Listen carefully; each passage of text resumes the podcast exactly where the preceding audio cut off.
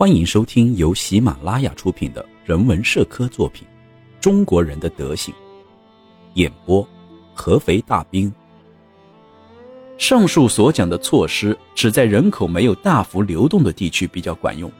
虽然中国是一个人口固定的国家，但这种制度还是存在着很大的假设性。有些时候，在某个地方突然每家都挂出了门牌，从这一举动可以猜到。知县可能刚刚将这些规定通知下来，还有些地方只在冬天的时候才将门牌挂出来，因为坏人经常在寒冬季节出现。但是据我了解，如今这种措施变成了一种形式，已经没有当初的作用了。可能连续走几千里路，沿途的人家也没有几个会挂着门牌的。中国的保甲制度最初的目的是人口普查。如果门牌上的数字能够一直保持最新的消息，标出该家庭成员的具体人数，而每个保长都有一份自己区域内人员的具体名单的话，只要县官简单准确地计算一下数字，就可以清楚地算清这个国家的人数。但实际上，这些事情都没有被准确无误地落实，家家户户也没有挂门牌，保长也没有那样一份名单。县官进行普查人口的时候，还是一大群保长将大概的数字上报给他，然后县官也马马虎虎地计算一下，上报给上级政府。这种费力而又没有油水的事情，本身对县官也就没有什么吸引力。所以，中国究竟有多少人口，始终没有一个准确的数字。就算在西方国家，人口普查与税收也是联系在一起的。而在中国，这样只能让百姓们更加怀疑政府的动机。只有各地都配合这种保甲制度，才能准确地算出人口的数量。但这显然是不现实的。地方官若是犯些过失，也许会安然无恙，也有可能惹出大乱子。只要花些钱财，再找几个影响力大的朋友求求情，他就可以平安无事。就算是因此丢了官儿。他也会把责任推到事情本身上去，这类情况是非常常见的。京报中每期都会刊登一些官员履行责任的具体情况。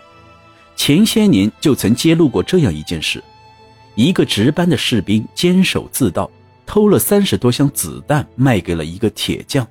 铁匠觉得这些子弹可能是部队不要的次货。后来案发了，卖子弹的士兵被打了一百大板。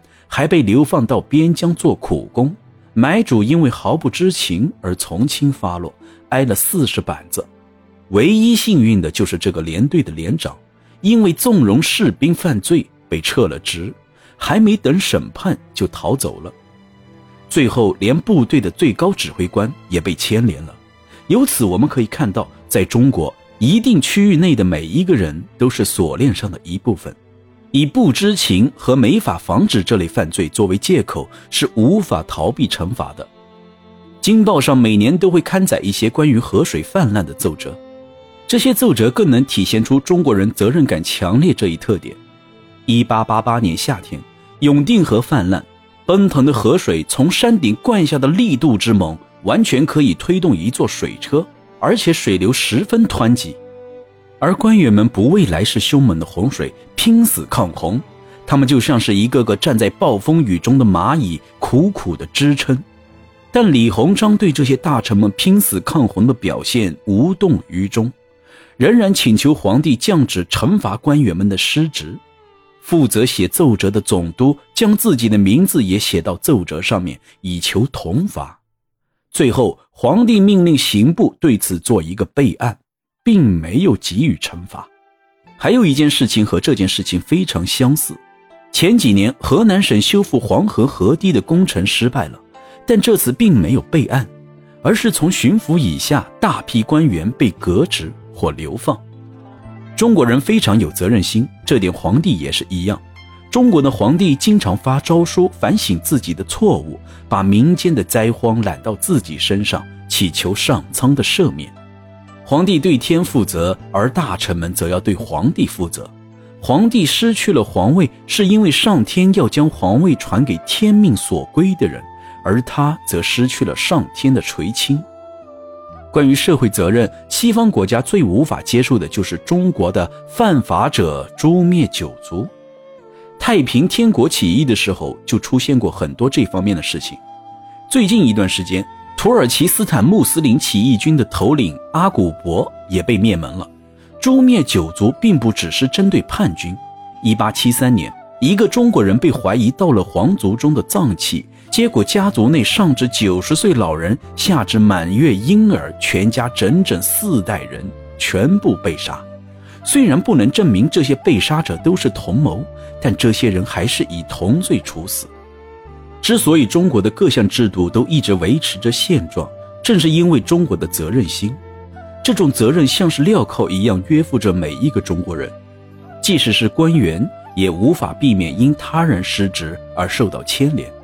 于是，这些官员都开始弄虚作假，为了避免受到惩罚，都开始不再上报真实的情况，最后将这种无法打破的公正原则颠倒扭曲，完全违背了人性。每当官员发现自己犯了罪的时候，都会想办法逃避，而不去承担自己应该承担的责任。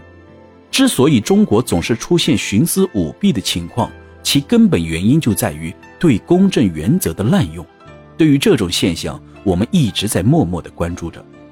每个热衷于研究中国问题的人都会有一个共同的发现：中国的官僚体制还有另一个弊病的存在。这个弊病就是官员们的生活完全是依靠朝廷的俸银来维持，而得到的津贴更是少得可怜，甚至连衙门一天的开销都不够。这些官员们还要缴纳各种各样的罚银，最后自己的俸禄就一分不剩的又还给了政府，最后导致的结果就是当官的压迫盘剥百姓，因为不这样他们就无法生活下去。虽然中国人的责任心与公正原则是相反的，但我们看待问题却不能只看短处而忽略了长处。在西方，若一个人没有被判处有罪，那他就是清白的。对他来说也不需要承担什么责任。火车因载人太多而压断了桥梁，我们没法去惩罚任何一个人。楼房倒塌将人砸死，我们也无法去处罚建筑工人。